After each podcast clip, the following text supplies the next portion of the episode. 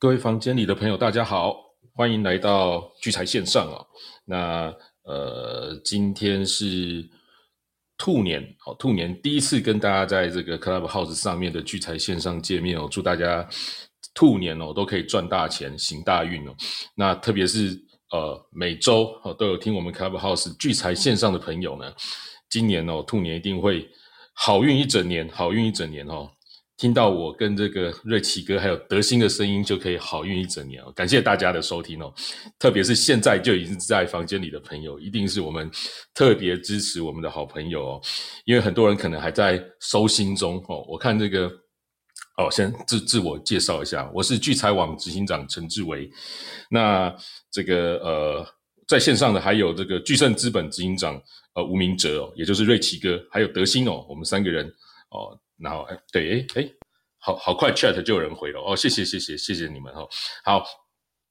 那这个呃，我看那个我们聚财网上哦，有很多呃，就是不止聚财网，很多这个上面就开始啊收心啊，哈，要开始收心操了哦，要开始这个要开始进入状况了，然后开始猜台股明天的这个呃涨跌，台积电的 ADR 涨了七七 percent 哦，那台积电会是怎样哦？然后很多事情哦，那那对我而言哦，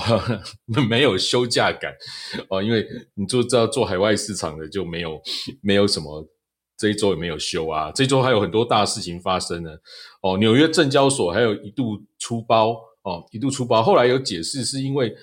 啊，我也看不太懂他那个解释，说什么人为因素，所以有一天台积电也是哦，台积电那一天也是大跌了将近十 percent 哦，然后又又又拉上来这样子，就是开盘前几天有一天开盘的时候，呃，有有大概两百五十一档股票都出现了巨幅的大概七八 percent 的一个下跌，也有上涨的，上涨比较少哦，那出现一个很大的一个跳空哦，那市场造成蛮大的一个震撼，然后后来又好像。就好像没事了哦，那后来就解释是因为怎样怎样怎样怎样的，然后我就觉得 这好像跟那个台台电哦，那个大规模停电后解释说，哎，好像有人为哦，好像有一个钮按错，或者是有小动物造成就大规模停电，这种这种事后解释很像哦，就好像影响很大，但是好像就说就随便推给一个小小小东西，然后就哦就就这样就过去了，很奇怪的事情哦。那我觉得今年开始哦，可能陆续有一些去年嘛，去年我跟各位讲说，这个去年第一四季的时候，就是有这个呃美国其中选举，还有我们台湾选举嘛，然后还有中共的这二十大哦，那当然乌俄战争也到了一个冬天，进入冬天后的一个稳定期，种种的，我们就觉得说，诶很多奇奇怪怪的事情在会发生。那确实，我们看到九月的时候，九月多的时候。哦，几乎是所有的压力压到最大，美元指数涨到超过一百一，哦，然后这个所有的呃，很疫情啊，种种的压力，中国的封锁这种压力哦，还有那时候中国要二十大的时候，那个感觉是气氛是很差的。可是到了十月、十一月之后，你会发现，哎，美元开始走弱了哦，然后股市开始反弹了，那所有的事情好像。好像船过水无痕，好像没什么事了哈，一直到现在，哦，好像整个多头都开始了，而且明明美国就是在在量化紧缩，就在 Q T，那整个市场看起来好像在 Q E 一样哦，就啊美元很弱，然后怎样，黄金很强哦，整个市场跟跟在 Q E，好像开趴的那种感觉又开始了，而且你只要一跌下去，马上就拉起来，跌下去马上就拉起来，在这一两在这这几周，特别我们看到纳斯达克。哦，大家，我们台湾投资人比较关心纳斯达克的这个这个呃走势嘛？特别里面某一只股票叫做特斯拉，哦，特斯拉，特斯拉在一个月里面，它那一天，它在十二月跌到见骨头，哦，跌跌到好像弃之如敝屣，什么，好像这间公司是不是快倒了这样子哦？然后突然一月又一个月又涨了七八十 percent 哦，大概七十 percent 哦，七十 percent，就是觉得怎么会有？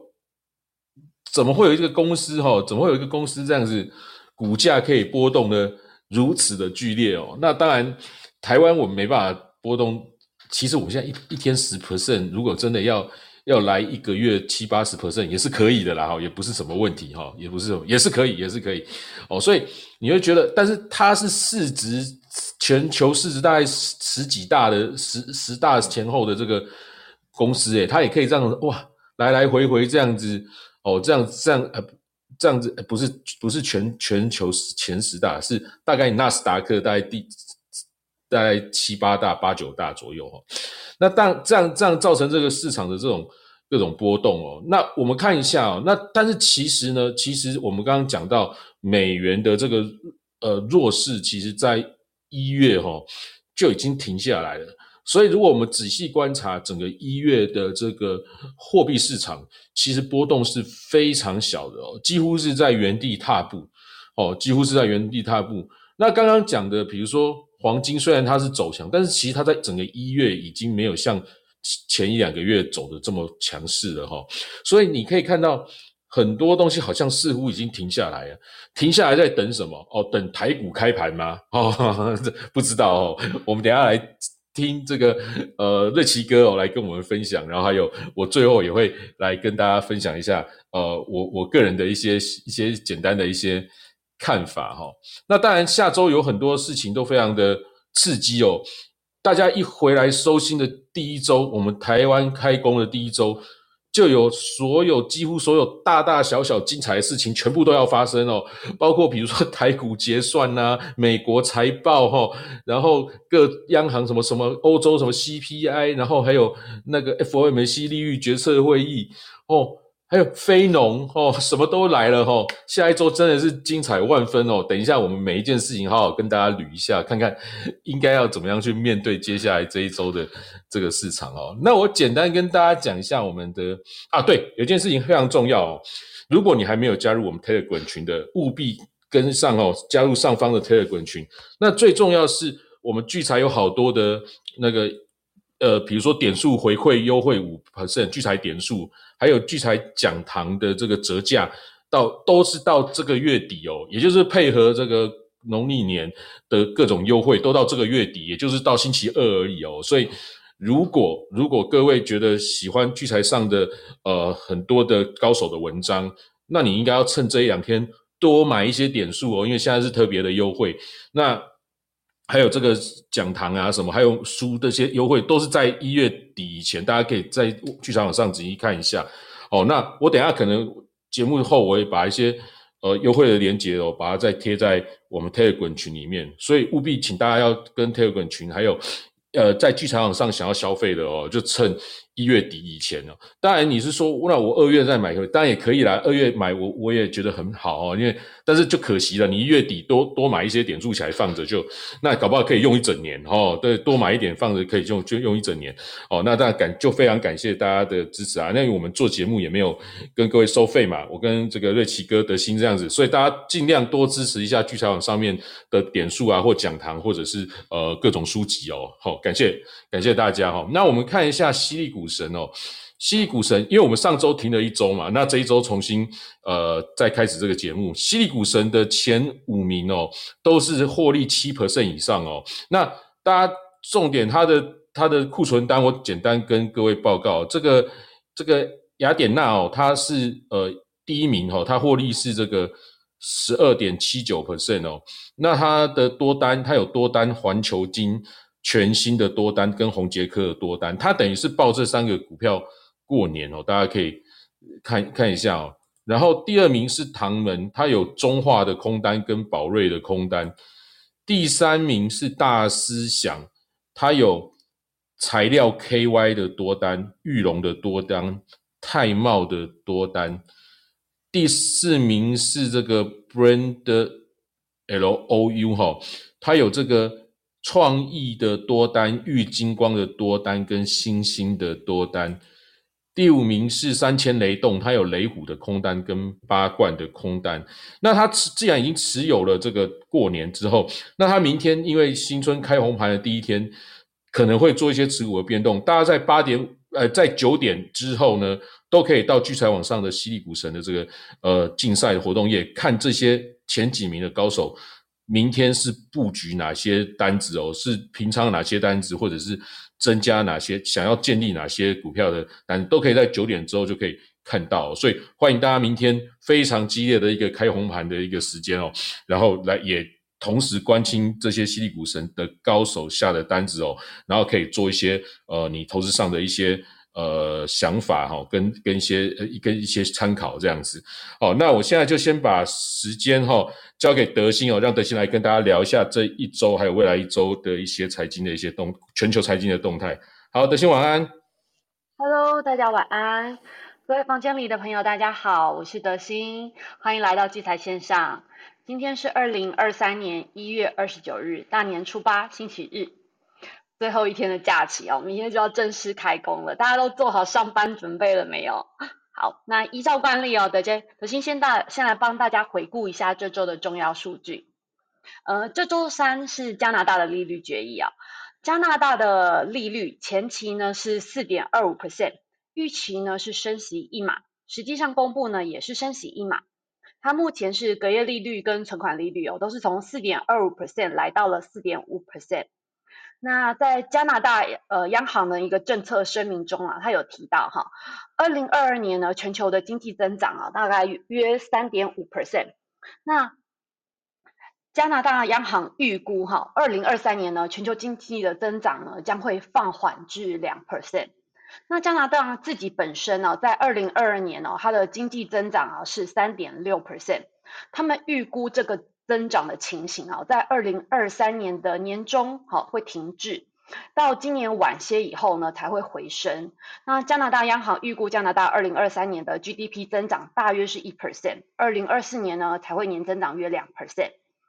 周四晚上呢，公布了美国的 GDP，啊，美国去年第四季国内生产毛额 GDP 哈，季增长呢是二点九 percent，虽然它其实是略低于第三季的三点二 percent。但是它其实比预期的二点六 percent 要来的高，好，所以显示出虽然它在美国目前是在高通膨、高利率，还有一个潜在衰退的一个忧虑下，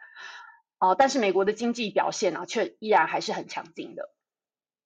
周五公布的那个核心个人消费支出物价指数，就是核心 PCE，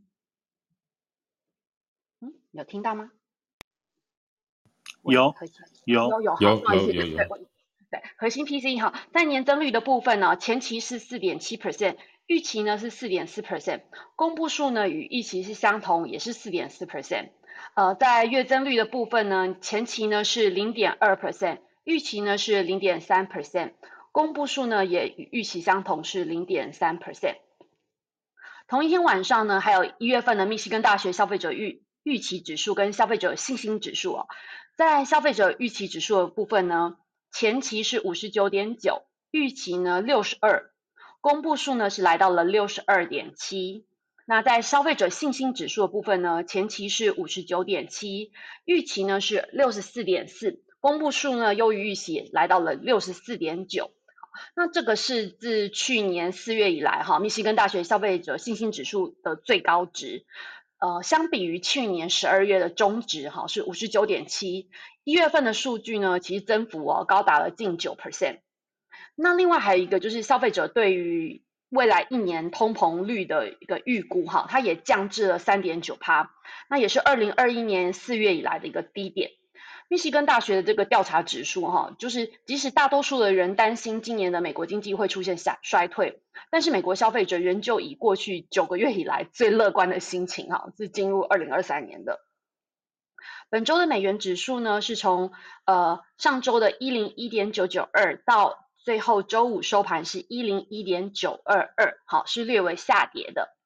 那本周在群益杠杆的主要商品上面，哈，在欧美对就是欧元哈，代号 EURUSD 哈，它上周呢是从一点零八五四零到周五收盘来到了一点零八六四二，本周的涨幅呢是零点零九 percent。美日对呢就是日元哈，代号 USDJPY，它上周呢是从一百二十九点五零一到周五收盘来到了一百二十九点七八九。本周的涨幅呢是零点二二 percent，黄金呢代号 XAU 哈，上周呢是从一千九百二十四点七二哈，到周五收盘呢来到了一千九百二十六点七九，黄金本周的涨幅是零点一一 percent。美国轻原油呢，代号呢是 XTI，上周呢是从八十一点六四七到周五收盘来到了七十九点三七七，本周的跌幅呢是二点七八个 percent。布兰特原油代号 XBR，上周呢是从八十七点五八七到周五收盘来到了八十五点九七七，本周的跌幅呢是一点八四个 percent。道琼指数呢，代号 DJ 三十啊，上周呢是从三万三千三百六十九点，到周五收盘来到了三万三千九百七十三点，本周的涨幅呢是一点八一个 percent。纳斯达克指数呢，代号 NDAQ 一百啊，上周从一一六一五，到周五收盘来到了一万两千一百六十四，本周的涨幅呢是四点七三个百分点。标普指数呢，代号 SPX 五百，上周呢从三千九百七十到周五收盘来到了四千零六十九，本周的涨幅呢是二点四九个百分点。目前 CME 非 watch 哦，对于还有三天，好，还有三天就到来的 FOMC 会议啊，预期升息一码的几率呢，已经来到了九十八点四 percent 哦，就几乎百分之百了。那它没有升息两码的几率，反而是它对于今这一次有可能不升息的几率呢，是一点六 percent 啊。那接下来这周呢，周三呢，会二月一号晚上呢，会有 OPEC 会议，同时呢，欧元区呢也会公布一月份的 CPI，嗯。目前呢，一月份的 CPI 的年增率啊，前期是九点二 percent，预期呢是九点一 percent。那在核心 CPI 的年增率啊，前期五点二 percent，预期呢是五点四 percent。另外，周三晚上还有 ATP 小非农啊，目前呢，哎预预期的 ATP 呢是十七万人，那前期呢是二十三点五万人。周四啊，二月二号凌晨台湾时间啊，凌晨三点啊，有 FOMC 会议啊，这就是二零二三年 FOMC 的第一次会议。目前的利率呢是四点五 percent，预期是升息一码嘛。那晚上八点啊，会有英国的利率决议。目前英国的利率呢是三点五 percent，预期呢将会升息两码啊，来到了四 percent。九点十五分呢，会有欧元区的利率决议。那目前欧元区的利率。利率是二点五 percent，那预期也是升息两码的。那周五啊，二月三号会有一月份的美国非农就业人数哦，目前就业人数的预期啊是十八点五万人，前期呢是二十二点三万人。那同一天晚上呢，还会公布 ISM 非制造业 PMI 的数据，那目前预期的是五十点三啊，前期呢是四十九点六。那台股在封关十二天后，哈，明天终于要开盘了，相信大家都非常的期待哦。那我先跟大家报告一下哈，在台股封关的这段期间呢，呃，道琼呢是下跌了零点九五个 percent，S M P 五百呢是上涨了一点七九个 percent，纳斯达克呢是上涨了四点九 percent，呃，费城半导体呢是上涨了五点一六个 percent，在亚洲股市的部分呢，呃，日经二二五是上涨了四点七六 percent。韩国综合股价指数呢是上涨了四点四 percent，呃，恒生指数上涨了五点一五 percent。至于台股的指，呃，台股的走势哈，我就把时间交给瑞奇哥，瑞奇哥晚安。哎，德兴晚安，各位聚财线上房间的朋友，大家新年恭喜哦，就红兔大展，祝大祝大家新的一年都会有很好的投资收益哦。我是吴明哲啊，那。我在聚财网上面的网名是瑞奇五八，那也就是大家就是口耳相传的瑞奇哥哦。好，那其实刚才德兴有跟我们介绍了很多这个在我们台股封关期间，很多国际上的一些呃即将发生的一些数据，以及在我们封关期间这些呃国际股市啊等等的涨幅，其实。其实我相信，在这两天，就是特别在今天的很多的这些呃网络社群媒体上面，其实大家应该也看到很多这个推测明天如何如何的一些一些讨论哦。特别是我们封关期间国际股市的一些上涨下跌的一些数据，我相信大家已经看很多。其实看完之后，很简单一个结论：明天一定会开高啊。那明天一定会开高，重点倒不是明天会开高，因为这件事情纵观我们，纵观我们今天看了这么多国际呃国际呃股市啊，或者是各个商品的一些走势的气氛。其实我相信你只要你只要有有稍微了解一下投资投资市场一段时间的投资朋友，你应该都知道明天会开高。那更何况大家的焦点都集中在台积电 ADR 跟这个现股之间哦，就是它的这个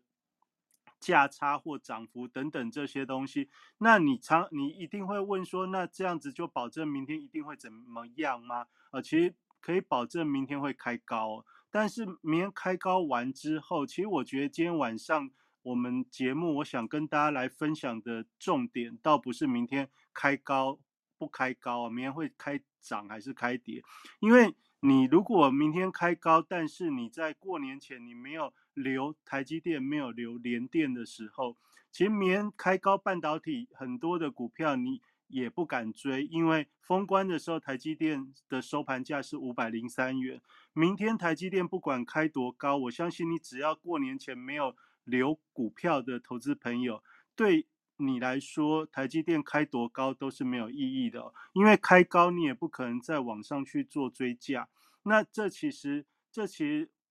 我想跟大家分享的事情是，那明天开高之后，我们有哪些重点是可以先放在心上哦？因为明天是一月三十号，就台股台子期的一些投资朋友来说的话，比较重要的是台子期的结算哦。因为台子期原本的结算是每个月星期三，呃，第三个星期三的收盘，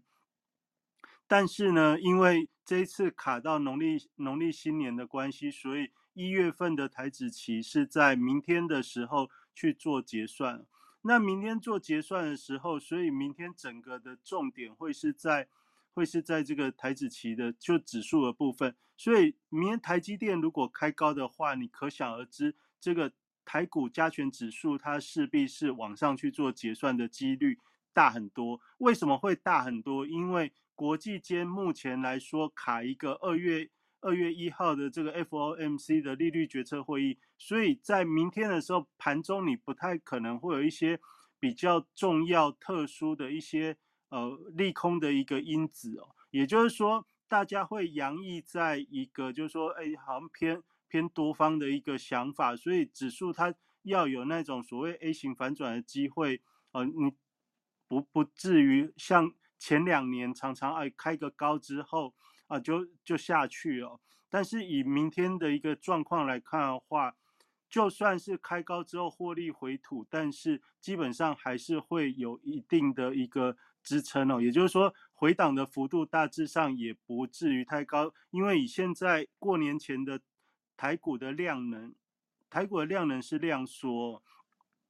所以气氛没有特别的一个。呃，转折异常之前，又没有一个更大的事件来扭转这种盘整的一个气氛之前，其实你就想哦，就好消息，它大概就会，它会开高走低哦，但是那个幅度不会是大家想的那么那么那么大哦，因为这个这个重点在半导体，在台积电，在联电哦，这些都是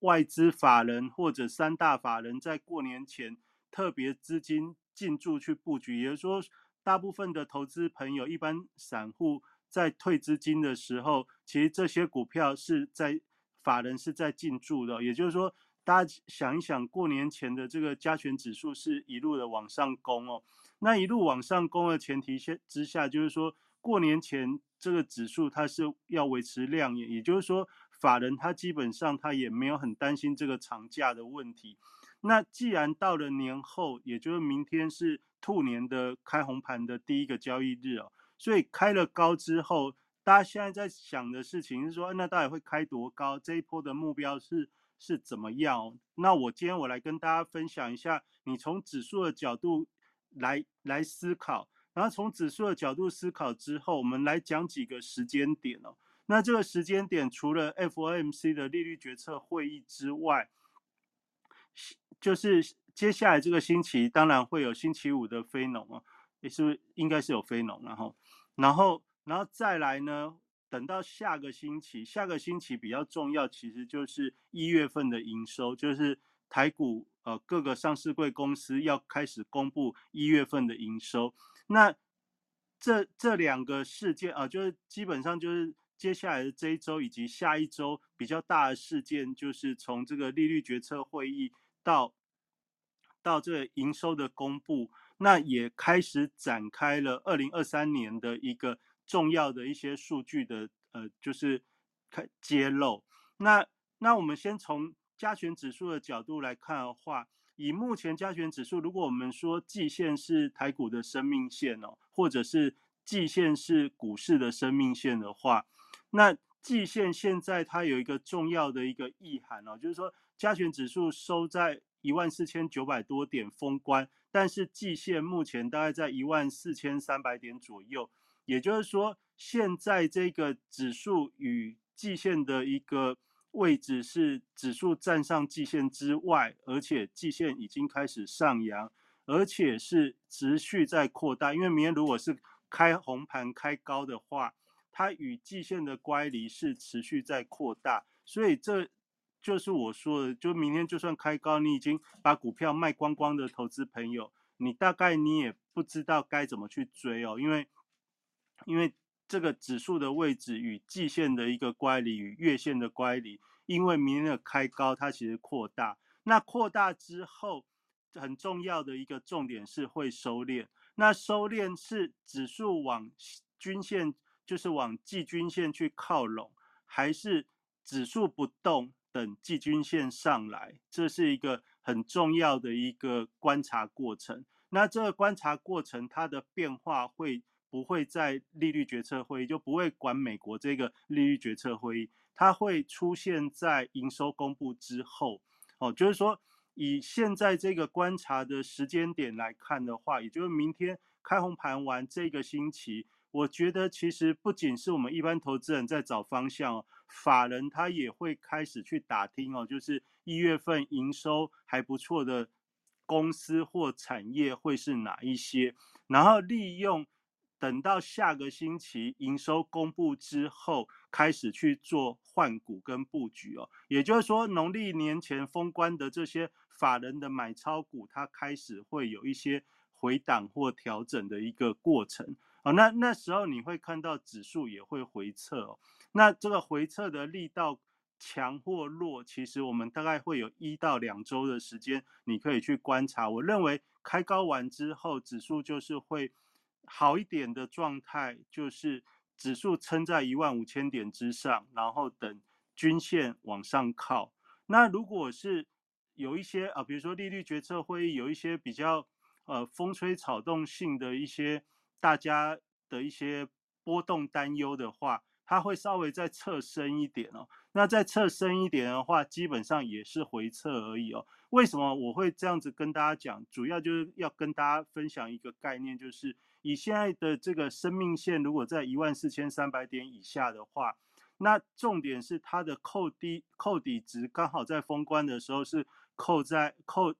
季均线的扣底值刚好扣在台股去年十月份、十一月份以来的最低点附近啊，就是现在扣底的位置仍然在一万三千点以下。那这个位置呢，将会有十五个交易日往上走，也就是说。经过十五个交易日之后，大概就会等一，就是二月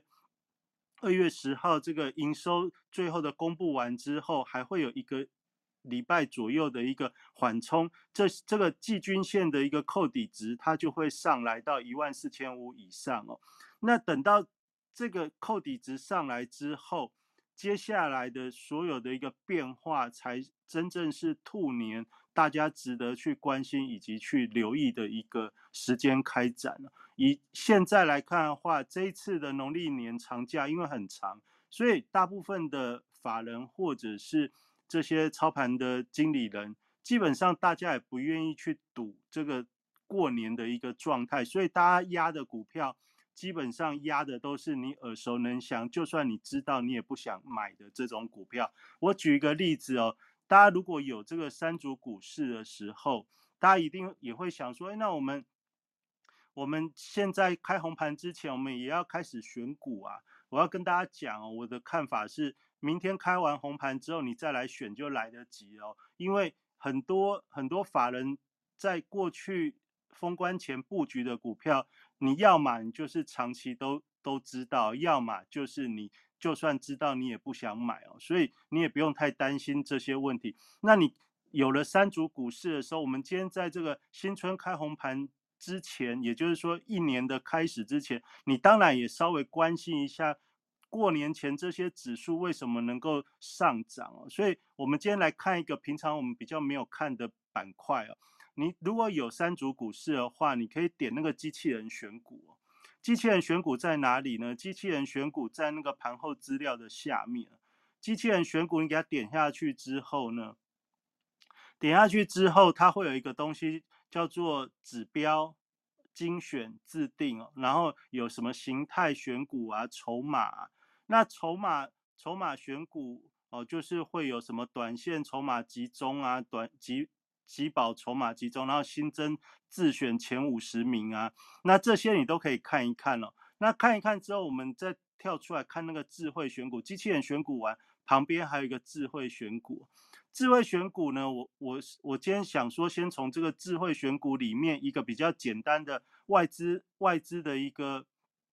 外资的一个买买卖来来聊起哦。你如果选智慧选股的话，筹码精选里面有一个外资近期布局，那外资近期布局它主要的一个时间点就是在我们封关之前的十天。十个交易日啊，买超张数前一百名的个股，那外资买超前一百名，为什么在现在来看这个东西有意义呢？因为在这个加权指数的部分哦，你特别注意到我们这个一月初，就是一月八号、一月九号，如果我们在过年前的节目你还有印象的话，一月八号、一月九号那时候大涨了，那我有跟大家讲这个一月九号的这一。这一天的长红跳空缺口以及长红棒，它是外加了外资大买三百零六亿哦。那也就是说，一月九号这个跳空日哦，它不仅是强涨，而且是外资大买哦，甚至说三大法人都都在买。那他买了，那这个日子相较于我们的封关日，那不就是主要的外资布局的股票就很重要嘛？所以你。看刚才我讲说，哎，你如果要知道这一阵子外资在布局什么，你可以从智慧选股里面的这个外资近期布局，它的定义就是在在这个最近交易日之前十天，大概外资在买什么。那因为我们刚好在这个盘市里面，它有横跨到这个盘盘面上最重要的日子，所以我用这个很简单的一个筛筛选的方法来带大家看一下封关。哪些股票是很重要的？第一名是联电哦，第二名是台积电。那联电、台积电、联电、台积电，这其实就是进入二零二三年之后，让指数大幅稳定的很重要的指指数股票。那这些东西我讲了之后，也许大家又会觉得这是呃老老掉长呃老老掉牙的一个说法，但是呢。我要讲，就是以台积电、联电的一个位阶，基本上晶圆代工的这些龙头的股票，甚至 IC 设计的很多股票，你要想，就是说从去年之后，哦，就是从二零二二年之后，你大概可以简单的这样子去思考，它只要下跌之后，就会有机会把它拉高。那拉高的时候，你就你就会看到谁谁谁大股东他会买股票。那这些大股东为什么会买股票？因为他们也在做价差。那这些权重股，这些大股东或这些大法人，他的手法是什么？他基本上就是用现股跟衍生性商品去做套利。所以呢，你只要在短时间之内运用消息，把这些权重股把它打高之后。它可以用个股期货，也可以用其他的衍生性商品，或者用台子期去做去做所谓的套利哦。那这些东西以前以前没那么流行，但是因为现在城市城市很方便之后，这些东西对于很多有资金的大户法人来说，它是一个很好很好很好运用的一种操作策略。然后。因为现在有非常多的 ETF，最大的权重股就是这些这些半导体的族群，所以他们就算花了很多钱去买之后，以前做股票最担心的事情是有一天你想卖的时候，你会没有流通性哦。但是现在的台北股市的一个环境没有那个问题哦，因为有大量的 ETF 的资金在背后撑着哦，也就是说，他有一天想要出脱股票的时候，不会有流动性匮乏的问题，一定会有盘去接哦。那加上有很多的这些衍生性的商品可以运用，所以基本上它可以进攻的时候，它可以非常用力哦。那一进进攻非常用力之后，它要撤退的时候，它不用担心流动性匮乏，因为对于大部分的呃大户法人来说，他做一个股票，他以往以前以前十几年前最怕的事情是量缩掉之后，他的股票就被锁死了，就没有办法。没有办法出哦，但是呢，现在这些权重股不会有这种问题，因为大非常多的 ETF 规模都已经非常大。你想想看，一个一千亿的台湾五十的 ETF，它的权重股就台积电就占了它将近三成的一个呃比例的时候，等于它至少要买三百亿的。呃，这个台积电的持股，那你想想看，有多少档不管各种名目的 ETF，它的最主要的成分都是台积电哦。所以台积电这个股票基本上它它不会是不会，就是说它就是会是一个区间的一个区间的一个走势的一个股票。也就是说，很多的有资金的大户，他会运用这样子的一个股票跟。很多相关衍生性的商品来做来回的套利，那这也是今年兔年很多股票会有共同的一个特性，也就是说会有小波段的上下，呃，小波段大概就是二十个 percent 到三十个 percent 左右这样子的幅度。然后比如说台积电，大家还记得上一次打下去哦，就是从。从这个五百打到四百四左右，就是所谓十一月的巴菲特缺口。那守住之后，哎，到封关的时候又回到五百块。那基本上大概就是类似这样子的一个循环。那这样的循环对于很多一般的呃投资人来说的话，你会去做这种股票，通常你不会短线的跑来跑去。就算你跑，你也没有法人跑的那么那么那么从容，因为你的资金相对比较受限哦。那，那你就算资金比较充裕的人，你大概也不会，不会，不会去想我刚才讲的这些这些来回的呃问题哦。那所以对于法人来说的话，你可以看到我刚才讲这个外资近期布局，第一名联电，第二名台积电，下面有一连串的金控股，就从星光金、元大金、台气银、开发金。中信金、台新金、永丰金、兆丰金、国泰金，你有没有发觉？我刚才念了外资在过年前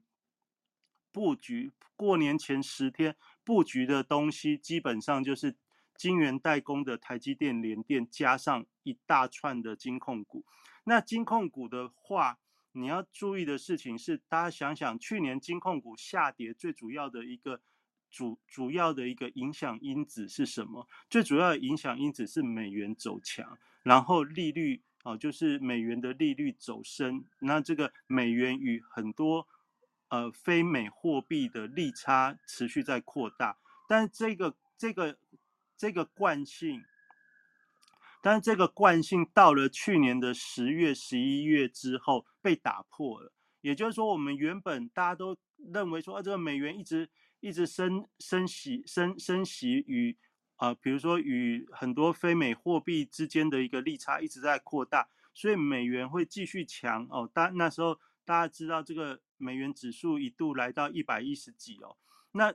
那个时间点其实也就刚好是美元开始转弱的开始，然后甚至到了十二月之后。大家原本认为说，哎，美元只是一个稍微的回档，但没想到它一路落，落到了现在还在落，甚至还出乎大家意料之外的落。然后开始转弱之后呢，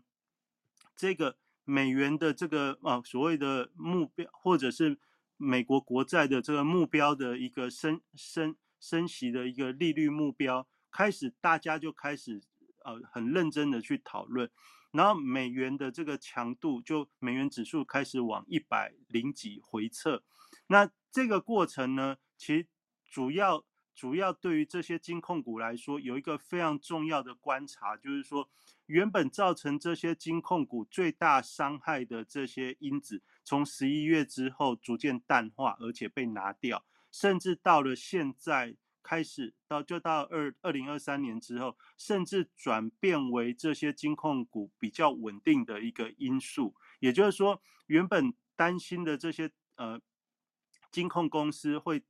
因为担心说，哎，债券债券的崩跌哦，就是因为利率走升的话，债券价格崩跌会造成他们很多的一些因，呃，就是呃，就是风险的一个因子。哎，到了十一月之后，到现在一月份，十一、十二、一这三个月，基本上它是淡化的。那淡化之后，刚才大家也听德兴说，这个非挖掘的观察。这接下来二月一号的这个呃 FOMC 的利率决策会议，甚至几乎已经看到非挖取是百分之九十九哦，就是升息一码。那升息一码，其实在最近这一个多月的时间当中，就是大家开始一直在酝酿说，这个美元升息的脚步已经已经差不多到尽头，就是接下来不会再像去年。三月以来，呃，三月到十月这样子迈开大步伐的继续升息，这其实就是市场对于呃这个利率决策的一些预期。那其实我们在去年年底的时候，我讲就是说，我的观察是说，就算利率的一个升息的脚步开始放缓，但是终究还利差还是在扩大。但是呢，我们从现在市场的一个走势，我们发觉市场的这个力量，它是，它是，它是在压压压这个升息，不仅到了尽头哦，而且美元开始不会再强了。就是从这两个月、两个多月以来的美元走势，其实给市场上的一个对话是这样的一个讯息。那当然，其实我们从去年的年底之后，呃，以我自己的交易，我就开始比较淡化，因为我觉得这个。我还我是比较站在美元最终还是要在还是要再转强一次哦啊，因为这个利率尽管是升息的脚步渐缓，但是毕竟它还是升息而不是降息哦。那这种这种货币货币之间的一个观观观察以及关系哦，其实是关系到这个资金流动以及热钱流动等等的一个影响。那我觉得我我。在年底的时候，因为我就还是比较偏站在美元还是会转强的一个立场，所以其实我从十二月到现在，我相对是比较比较呃比较钝化，比较没有那么敏感。我就觉得，哎，这个美元持续弱，它也差不多是到了到了一个要预备要转折的时间了。所以我我宁愿以我现在的观察，我宁愿是等。这个二月、三月的利率决策会议之后，真的确定美元美元的方向，这其实才是我觉得在兔年一开始比较第一个需要去观察的、关心的重点。那至于台北股市会受什么样的影响，我觉得第一个这个资金的一个流动，它还是会非常非常的有感哦，因为我们。我们在二零二三年的话，基本上我的大大方向的定调就是就是一个小波段的区间往返了。那指数的部分，我们刚才从过年前外资的布局，大家可以知道，它过年前就是布局金元代工双雄以及金控这些股票要稳指数。既然他们在过年前要稳定指数，这些股票呢，只要是开高之后，他们就会慢慢的去卖哦，因为因为他们也要退资金去。布局新的方向哦，布局新的方向。那你说，二零二三年新的方向是什么？我我我的我刚才一开始就有讲，新的方向你不要急哦，因为新的方向你要等到下个礼拜这个营收公布之后，慢慢会归纳出来哦。那现在你在过年期间看到的很多这些什么兔年的兔年的文章啊，什么兔年要兔年什么？十大十大好股或十大题材或者什么几大的这一种啊，基本上这些选股都是去年年底的那一些那一些题目。进入新的一年之后，这些题目在兔年不会不会消失，但它也不会是你现在的首选，因为这些股票我相信该会涨的也涨不少了，也就是你不会希望你在新的兔年的一开始你就去你就去买你这些呃报章媒体在在讲的这些这些题材跟这些股票，因为他们都是在去年的年底比较热络的。大部分的族群呢，那进入第一季之后，进入第一季之后，因为我们每个礼拜会有会有节目，会有观察，这我们之后再讲。但我认为开开完红盘之后，大家不妨把你的节奏先稍微调慢一点哦，就是你不用急着把你的子弹打出去了，你可以观察一下到下半周，甚至到这个下下一周这营收公布之后。那营收公布之后呢，就会衍生出一种一种氛围哦，就是原本预期第一季营收衰退的一个状态，就会比谁衰退的少。因为一月份是营收衰退，这是必然，因为一月份放过年放了这么久，大家都无心无心工作，所以一月份各个上市贵公司的营收不好，应该是很合理的。但是如果在营收不好的预期之下，幅度不是很大的时候，这就值得很多上市贵公司去大做文章。那到时候，到时候会出现的现象就是，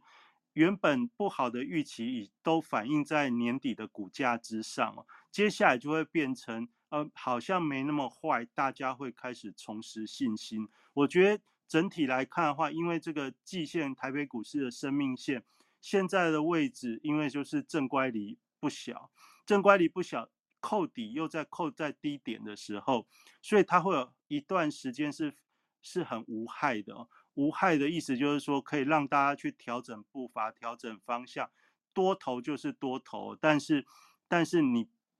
就是不会很担心说，哎，你万一买错了，你会你会像去年。呃，四月之后这么这么恐慌不会哦，就接下来至少到三月以前哦，其实就是一个调整脚步的时间哦。那过往我们观察这些海外的市场，影响整个国际股市或者债市等等的一些变化的话，通常都从三月初开始。所以我觉得你不妨在二月份的时候。多观察一些变化，那我们反正每个礼拜都会跟大家去做观察的分享，你也就多听我们聚财线上的一些一些观察的话，对你应该会有帮助。那你要选股的时候，我刚才其实从这个三组股市里面跟大家讲了两种方法啊，一个是这个智慧选股，那智慧选股我们刚才是先看了这个外资呃的。布局那布局，其实那些股票，我相信你要买就已经很认同，要么你也不会去买。那反过来，你还有什么比较那个有趣一点，可以去就是看机器人选股。那机器人选股有所谓的指标呃，指标我觉得你可以看看那个什么一红吃三黑啊这种形态类的。那筹码类的，筹码类有很多比较波段型的做法，它会。筹码类它会去看集保筹码集中啊，就是那种千张大户增加比较多的，啊，然后然后那个就是四四百张集保比例减少的，啊，那这这个叫做集保筹码集中啊。那像像这种的话，我觉得你就可以开始去观察哦。然后因为新的年度就是农历年之后，你每天去观察这个的重点就是你会看到一些大户资金开始往某些。族群去移动，你从这个从这个方向去去观察，你不是说今天看到的这些就是就是你的优选哦，不是，我是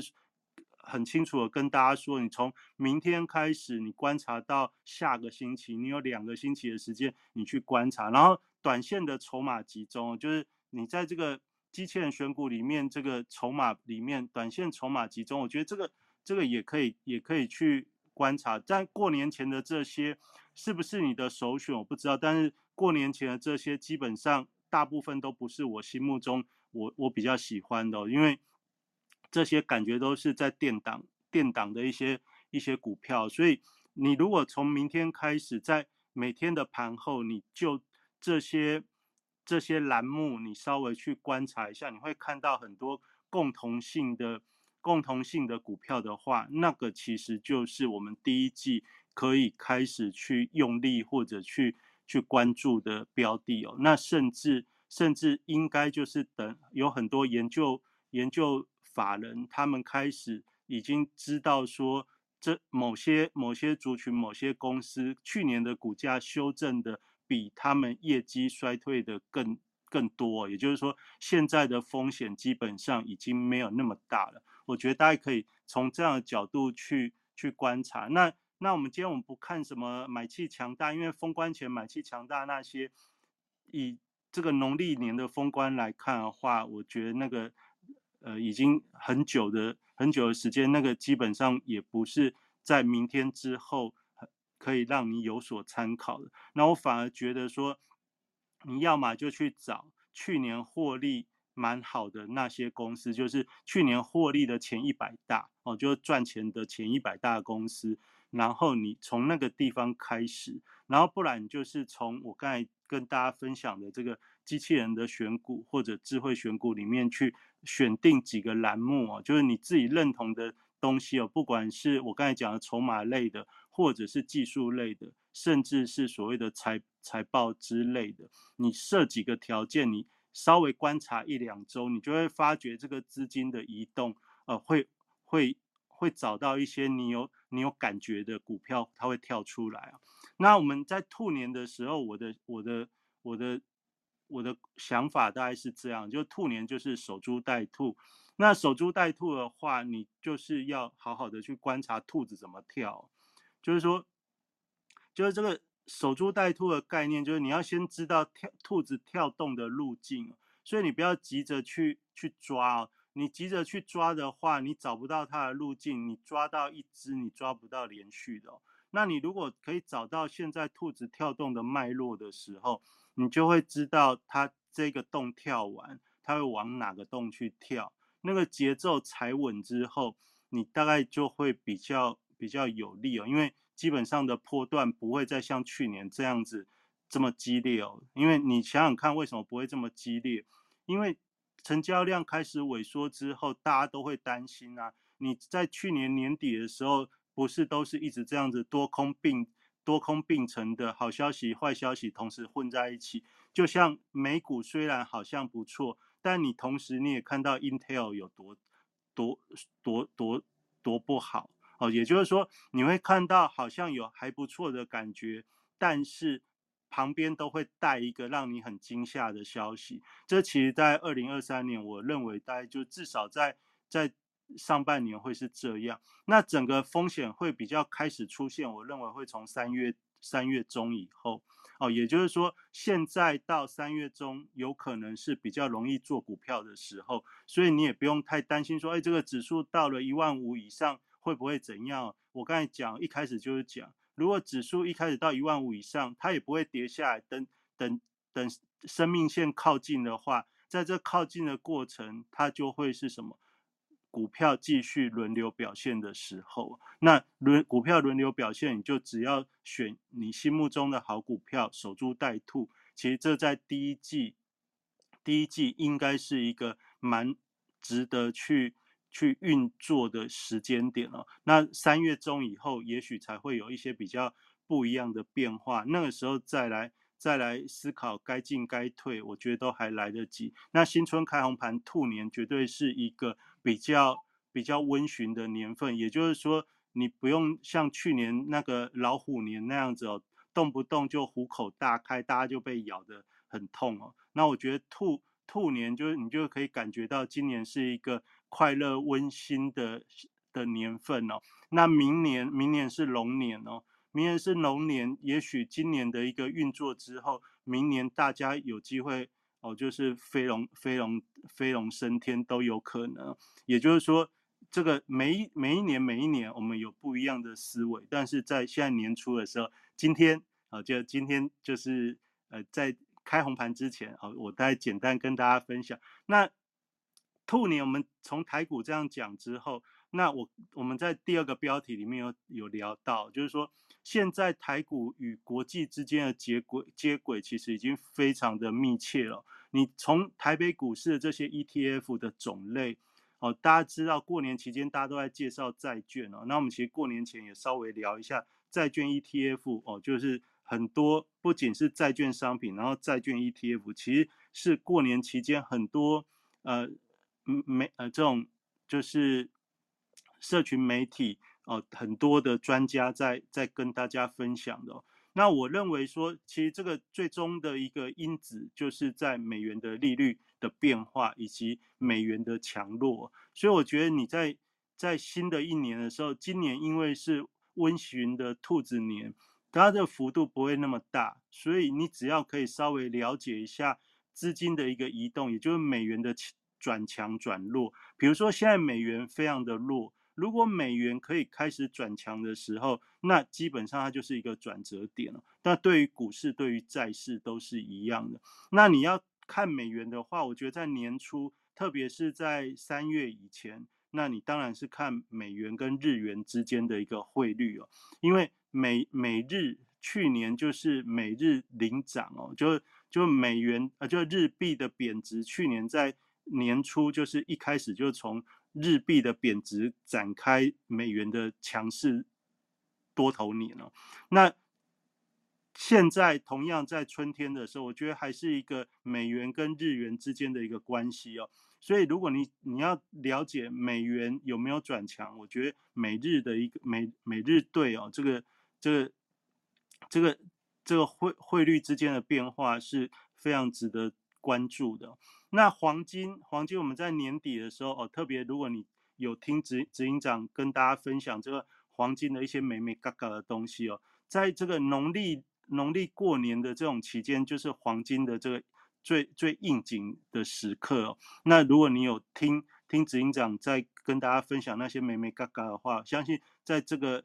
呃一月份哦，你黄金应该是做的很开心哦。那接下来其实黄金的变化也一样哦，就是。通常三月份会是一个黄金很重要的转折时间点。那我觉得在接下来一段时间当中，它虽然到了高点，但不会马上的就就就就结束。它也许会在高档去做去做一些做一些震荡。但是接下来的一个变化，就是黄金它它会不会继续强？它其实就跟美元的一个变化有关系哦，就是说。这些美元或黄金一直强的话，那显示什么？就是资金的避险的意识很高。那当然股股市就不会是那么好。也就是说，你在观察兔年的时候，如果你是比较常做股票、做指数的投资人哦，我觉得美元跟黄金的一个转转折，我觉得是稍微需要关心的。那比特币的话，为什么要看？因为大家知道，去年年底最大的这个事件就是 FTS 这个交易所的一个一个一个事件哦。那 FTS 的事件哦，其实原本大家认为这个虚拟货币的风暴哦会不会非常严重？但是这有点像我们刚才在聊金控，金控就是这个利率的这些问题一样哦。它问题在。当时爆的很大，但是这个持续性的呃，就是风暴感觉哎，就有适度的被控制住。也就是说，这种是小众的商品，但是它有极大的这种社群的影响力。这个话题有极大的社群影响力。那大家想一想，比特币那时候跌破两万多，甚至到一万多，那时候是多恐慌。但是在现在啊，它又重新站回两万三了。那代表什么意思？就是说。代表的是原本对于呃市场影响最大的因子，最至少在现在来说是已经逐渐的淡化，甚至影响力比较薄弱。也就是说，原本大家担心的风险暂时不存在哦，就有点类似我刚才在在聊金控的那一种那一种概念，就是原本让这些这些商品。大幅下跌，价格大幅下跌的因子，现在暂时是趋缓的。那暂时趋缓以后会不会一路的、一路的呃风风平浪静？当然不会，但是至少你要知道，这种大趋势的因子暂时消失的话，它就是至少进入比较稳定的状态。那万一以后以后有什么风吹草动的话，其实就是一叶知秋。你从黄金、美元、比特币的一个转折变化，你基本上你大概就可以知道风暴是否来袭哦。那我觉得这大概就是在呃开红盘之前想跟大家做的分享。那我今天大家就讲到这边，时间交给维大。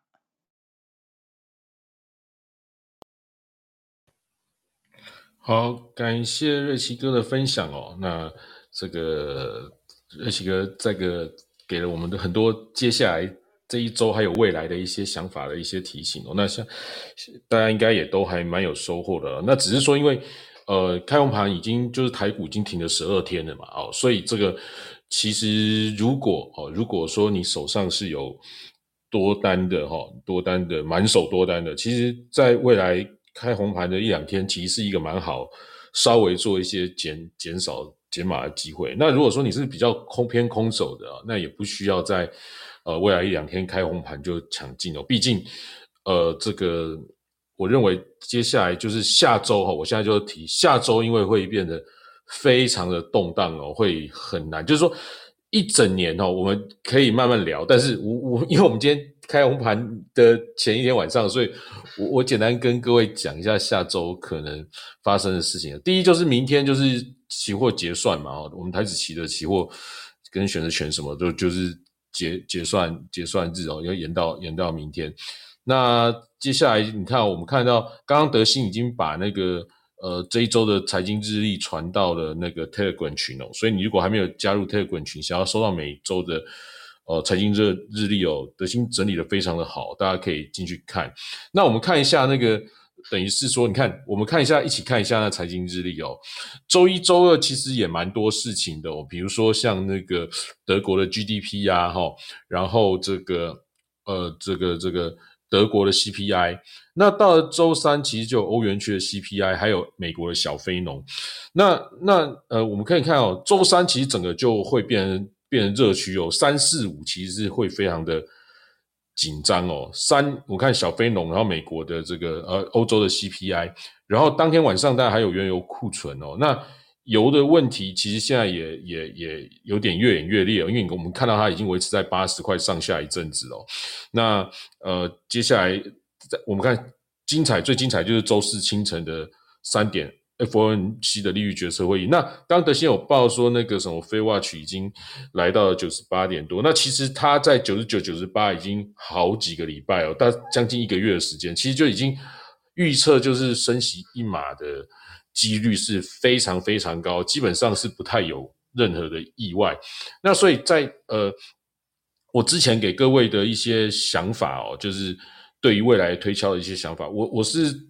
一直提到说。这整个局势的风平浪静，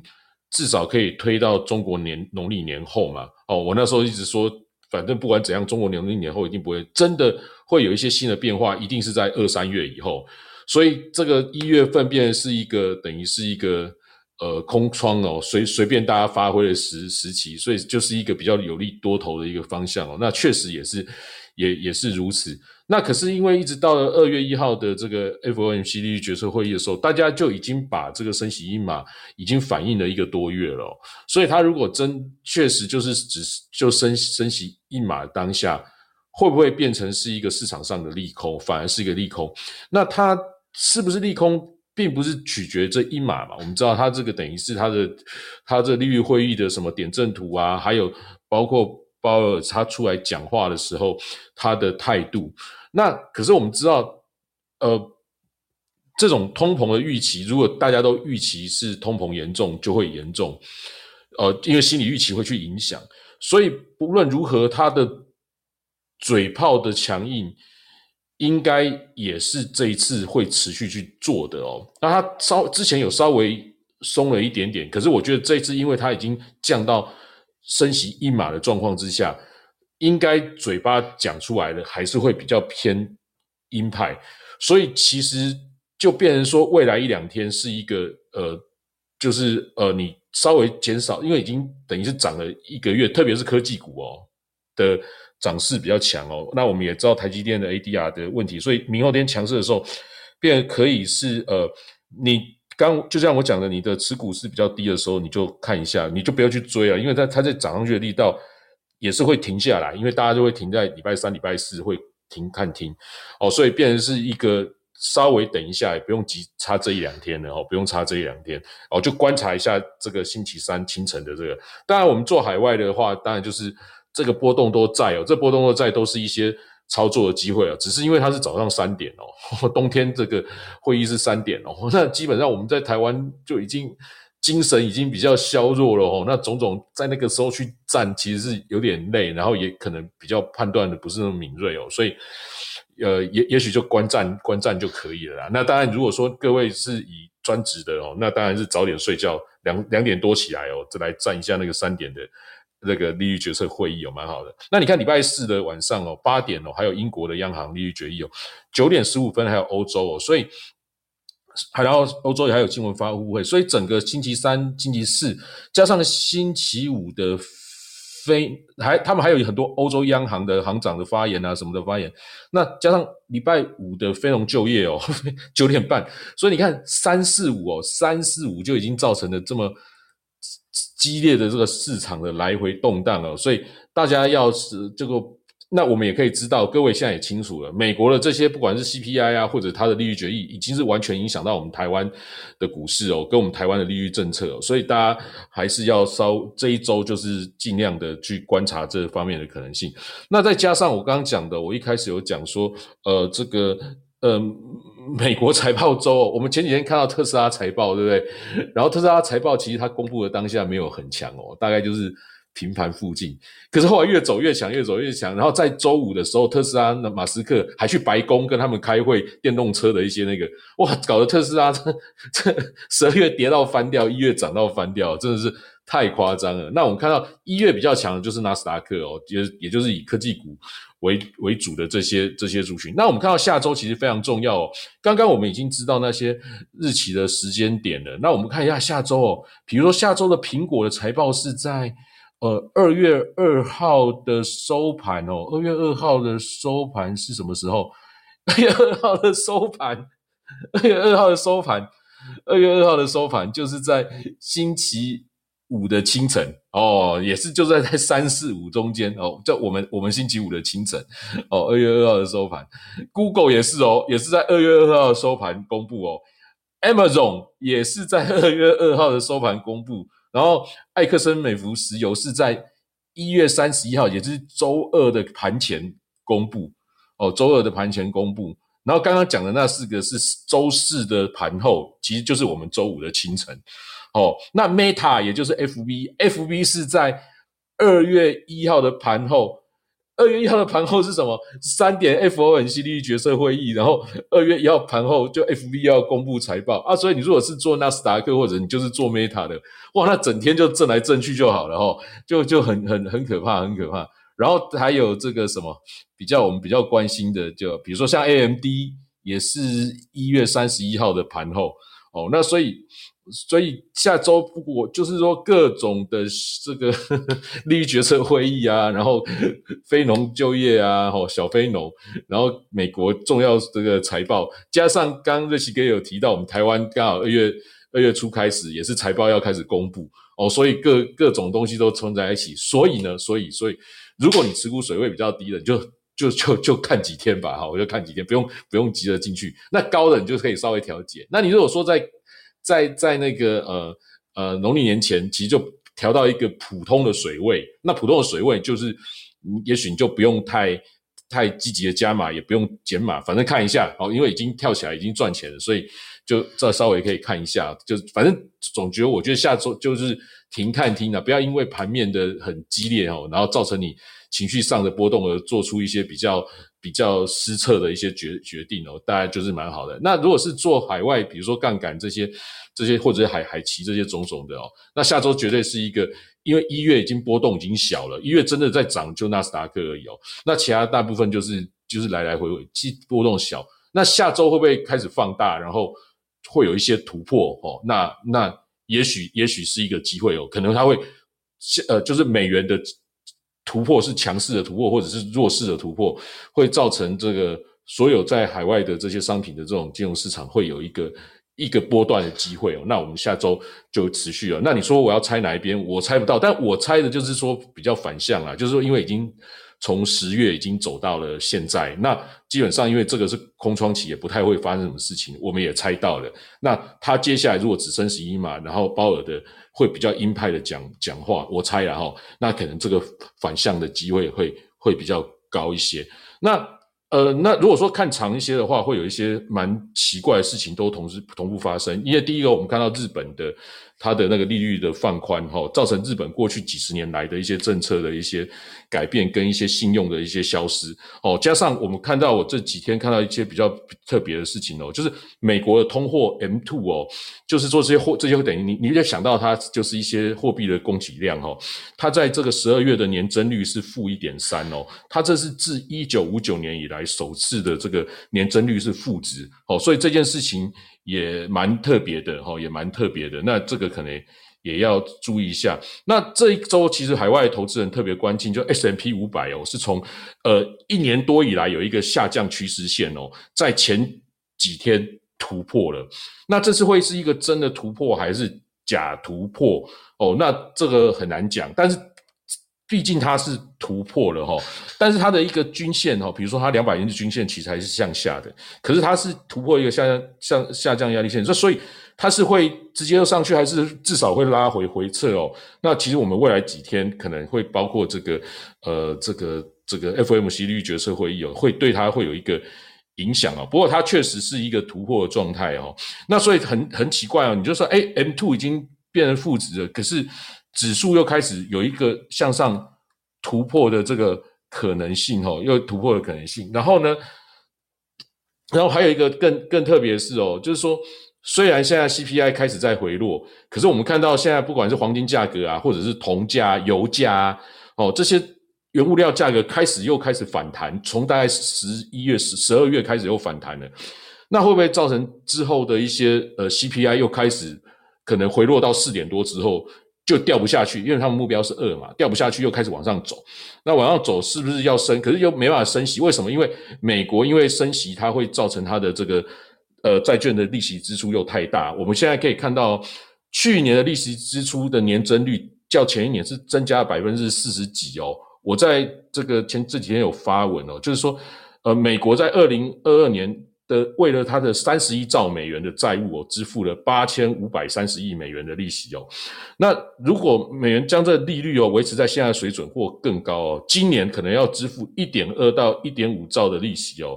那美国现在税收大概是四点九兆，所以它会有大概三分之一到四分之一的都是在支付这些利息哦。那所以它也不可能把这个利率持续往上调哦。那所以它这样。这是来来回回，来来回，会不会就是最后就是陷入这个停滞性通膨，然后跟长期的一个衰退的一个问题哦，那就会逐渐发生。那可是因为现在是大政府时代，它随时可以用一些 QE 或什么，就突然来一下，所以那个那个。呃，指数啊，或者是各种金融商品就会去动荡，所以虽然我们可以看到这个停滞性通膨的问题，可能在未来还是会很严重的影响这个市场，可是也不用太悲观，至少我们现在看到 S S M P 五百其实是突破的，然后其实也真的走了好几个月的多头哦。那这个这个下周会决定，就是我讲的，它就是会有一个突破，或是向下来，我们大概就可以知道说，接下来是会是一个。比较牛市，或者是其实它只是一个熊市的一个反弹，也许在未来一两周就可以看得出来了。所以下次的下周日的晚上的这个聚财线上很重要，可能有更多的一些一些呃新的一些变化，可以跟大家判断一些更精准的方向啊。不过就这一阵子以来，我跟大家聊，就是说这个空窗哦，这个过年期间这个应该不会有太大变动，方向就是会持续走，走到将近二月一号。那看起来是是是正确的哦，也感谢大家收听，这里等于是送给大家的一个礼物哦。那我们下周哦，下周我们就继续聊。那瑞奇哥有没有要补充的地方？哦，